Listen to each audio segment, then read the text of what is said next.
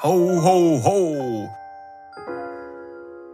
Ein kuscheliges Weihnachtsfest, ein kuschelige weihnachtliche Science-Fiction-Grüße sende ich raus. Der Schnee rieselt leise, der Kamin wird hier gerade noch von Orti angemacht. Na, und Niklas hat schon den Glühwein in der Hand. Na, Niklas, ist der Glühwein denn schon warm?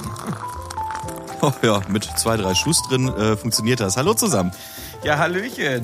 Und Orti, brennt denn jetzt der Kamin? Komm mal ran hier ans Mikro. Wie geht's denn? Ah, sehr gut und äh, das Feuer lodert und meine Laune ist richtig schön besinnlich bei so einem schönen Anblick von euch und von dem Feuer, das hier brennt. Ja, noch zwei von diesen Gläsern und ich bin auch richtig besinnlich. Ach ja, Weihnachten, ein richtig besinnliches Fest. So, und wenn ihr da draußen jetzt denkt, sag mal, sind die denn eigentlich schon betrunken? Was hat denn bitte jetzt Weihnachten mit meiner wöchentlichen Dosis Science Fiction zu tun? Ja, dann, dann kommt der Orti. Ja, Weihnachten ist ja nun mal die Zeit, die dazu einlädt, auch Geschichten zu erzählen. Und wir gehen heute den knallharten Weg und äh, wir werden keine Science-Fiction-Geschichte erzählen, sondern die Geschichte der Geschichten und werden uns mit der biblischen Weihnachtsgeschichte beschäftigen und vielleicht im Laufe dieser speziellen Weihnachtsfolge noch herausfinden, ob es da nicht doch ein bisschen Science-Fiction gibt oder etwas, was das Science-Fiction-Herz begeistern kann. Das klingt total nerdig, aber ist ja auch nur eine Ausnahme jetzt vor Weihnachten. Das klingt total nerdig, aber ausnahmsweise zu Weihnachten. Das heißt also, wir sind explizit in den anderen Folgen nie nerdig. Nein, niemals. Nee, gut, dann haben wir das ja nochmal klargestellt. Das war mir nochmal wichtig. Das hatte ich immer etwas anders im Gefühl. Aber dann, dann, äh, dann, dann ist das so. Natürlich das ist, nicht. das ist in Ordnung. Äh, ich ich freue mich, Niklas. Du, äh, da liegt ja ein dickes, äh, eine dicke Bibel da unterm Weihnachtsbaum. ja, hol die mal eben hoch. Ich helfe dir, warte. Okay, und äh, jetzt schlag doch mal bitte auf das Matthäusevangelium. Habe ich immer Ah, warte, warte, warte, warte. standardmäßig aufgeschlagen bei mir. Äh, das war aber falsch bei dir. Nee. Philipp, hast du es? Moment, Moment, Moment, Moment. Da? Genau, das Matthäusevangelium Kapitel 2, Vers 1. Und zwar sind wir jetzt gerade in der Situation, dass, Ey, er macht das wirklich jetzt, Orti. ja, Krass. Okay, mach weiter. liebe Leute da draußen, ich hoffe nicht, dass ihr direkt schon abgeschaltet habt, als ihr gehört habt, dass wir uns mit der Bibel beschäftigen. Aber ich bin da über eine Sache gestolpert. Und zwar lese ich einmal kurz vor. Äh, Philipp, leg mal kurz ein bisschen Weihnachtsmusik auf. Moment. Da. Finde ich cool. Also, Matthäus 2, Vers 1. Als Jesus zur Zeit des Königs Herodes in Bethlehem in Judäa geboren worden war, kamen Sterndeuter aus dem Osten nach Jerusalem und fragten, wo ist der neugeborene König der Juden? Wir haben seinen Stern aufgehen sehen und sind gekommen, um ihn zu huldigen. Ey Leute, weiter habe ich nicht gelesen, weil da ist mir doch eingefallen, ich habe ja auch irgendwie eine Krippe zu Hause und da hängt auch irgendwie so ein Stern dran. Der Stern über Bethlehem, das kennt ihr doch alle, ne? Na klar. Ja klar. Und ich weiß ja nicht, wie es euch geht, aber ich habe mal irgendwann auch als Kind schon nachgefragt, hä, da ist ein Stern und drei Dudes laufen da hinterher und nehmen das als Zeichen wahr, dass der Messias geboren wurde. Und dann ging die ganze Story ja irgendwie weiter. Und dann habe ich mich gefragt, gibt es da vielleicht auch irgendwie einen realistischen Hintergrund? Und das Schöne ist, ich bin da nicht alleine. Denn ähm, eigentlich schon seit dem Mittelalter, als äh, Wissenschaftler angefangen haben, in den Sternen mehr zu sehen als, naja, Deutungsobjekte, ne, die man halt irgendwie auslegen kann für das Leben von Menschen, haben sie sich halt gefragt, okay, ist denn vielleicht der Stern über Bethlehem ein Naturphänomen? Und diese Frage, die hat einige Menschen umgetrieben und die ist sehr mysteriös. Denn es gibt eigentlich nur zwei Antworten. Entweder ja, auf jeden Fall, das war so, oder aber nee, es ist halt einfach nur eine nette Geschichte. Und es gibt für beide Antwortmöglichkeiten auch klare Erklärungen. Ich will einfach mal kurz von der theologischen Seite aus rangehen. Ähm, wenn man eine Schrift nimmt und daraus einen Hinweis zieht und sagt, oha, da ist doch irgendetwas und will das weiter untersuchen, dann nennt man das Exegese. Das ist im Prinzip nichts anderes als Textauslegung. Und heutzutage ist es so, dass man in der Exegetik verschiedene Ebenen aufmacht und diese untersucht und nicht nur eine davon ist die Beziehung zu historischen Fakten. Das heißt, man schaut sich an, Wer hat den Text geschrieben? An wen war der Text adressiert?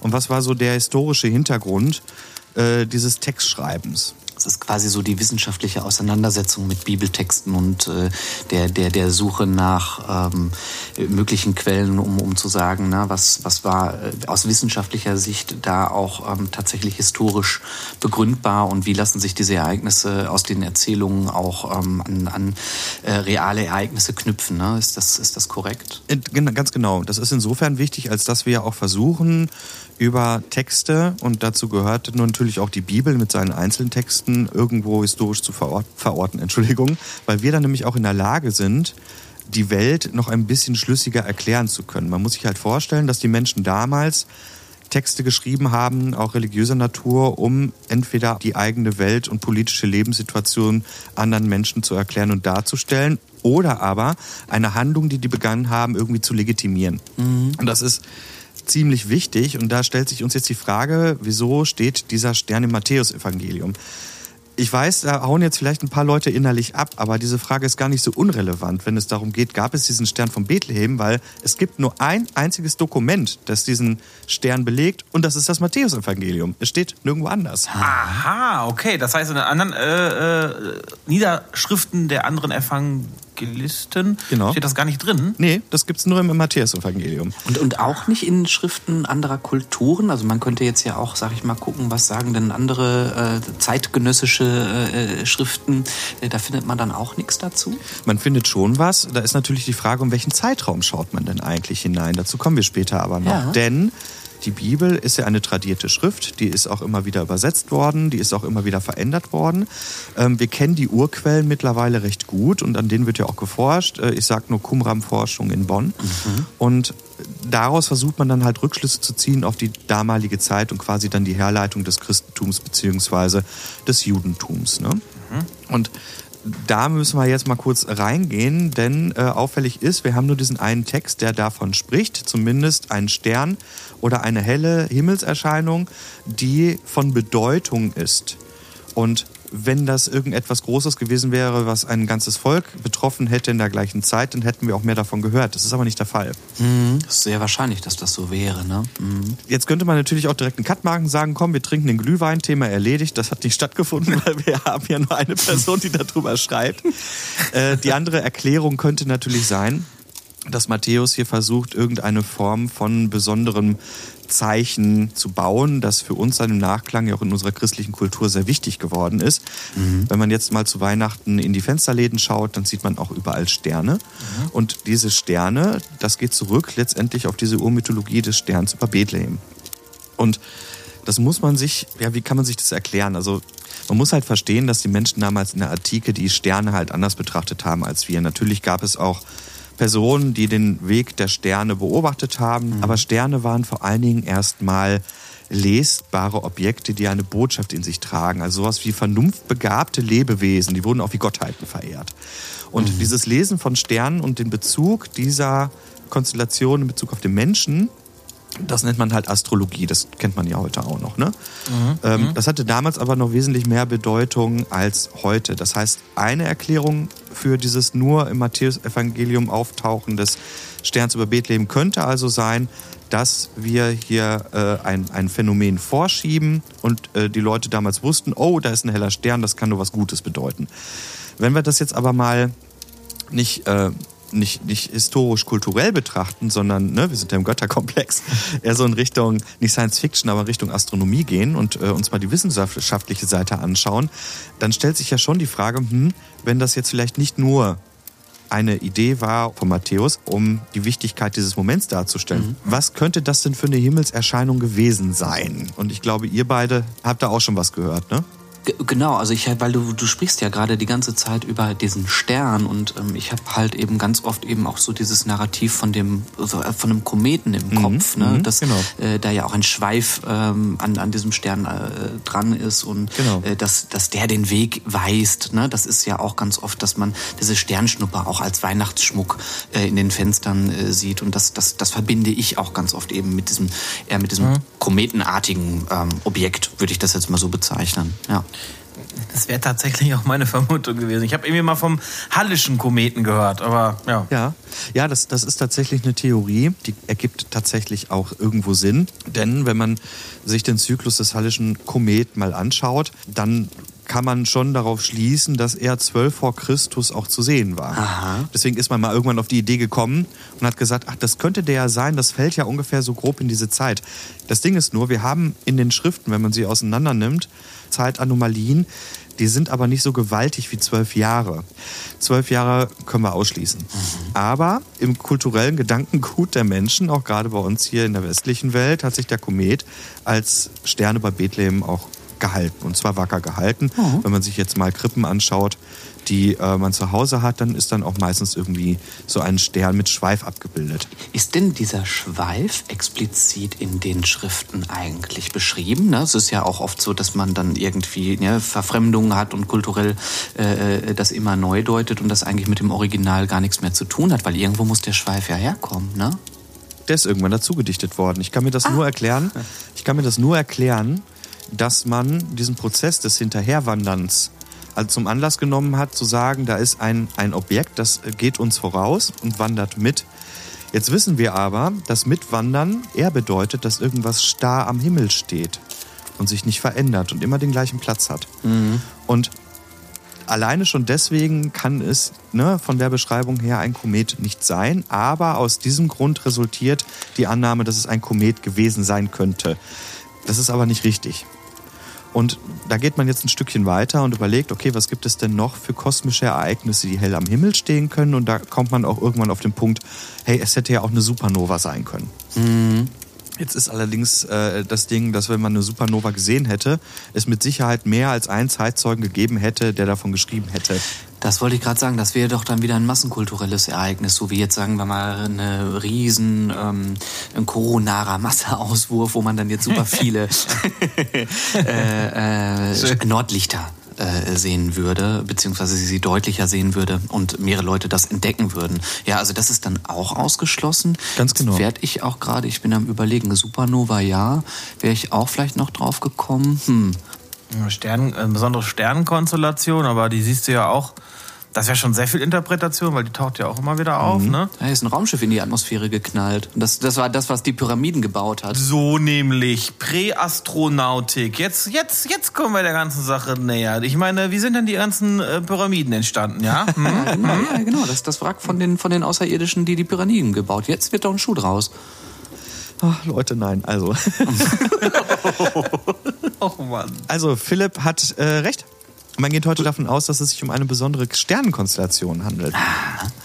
Ja, ich, ich fand das auch recht erstaunlich. Ich sag's mal so, diese Idee ist nicht sehr, äh, sehr, sehr jung. Denn Kepler, den kennt ihr vielleicht noch, den Kollegen, der ist mit als erstes auf diese Idee gekommen. 1603 hat Kepler am Weihnachtsmorgen über Prag eine ganz besondere Sternenkonjunktion beobachtet, und zwar die von Jupiter und Saturn. Und die ist deswegen so interessant, weil sie sehr hell ist und sie scheint am Himmel zu stehen.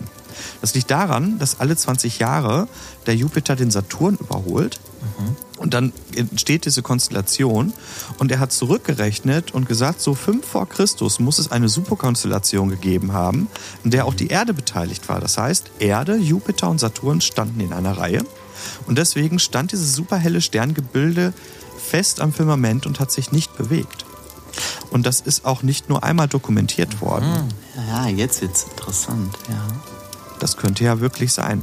Und äh, wie gesagt, die Datierung läuft so auf 5 vor Christus, neueste Rechnung allerdings auf 7 vor Christus. Das heißt, wir bewegen uns da immer noch so in einer zeitlichen Grauzone. Allerdings gehen viele davon aus, dass es sich bei diesem Event genau um das handelt, was es ist, nämlich eine Konjunktion der Sterne, die dann eine besondere Bedeutung bekommen hat. Jetzt könnte man sich ja denken, hä, das ist doch eigentlich völlig, völlig irrelevant. Ähm, ja, war es für die Leute in der Zeit wahrscheinlich auch. Auch die Menschen zu der Zeit haben natürlich auch groß in der Realität gelebt. Bedeutet, nicht viele haben sich mit Sternlesen beschäftigt. Das war eher Sache der wirklich der Weisen, in Anführungsstrichen, die dann auch die Menschen beraten haben, die sie bezahlen konnten.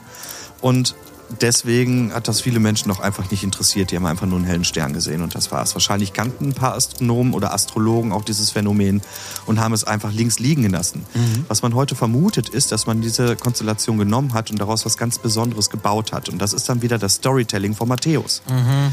der jetzt ein, ein Phänomen brauchte, um die Ankündigung des Königs Israels, so wie er ja auch genannt wird. Ne? Ich lese noch mal kurz die Stelle vor.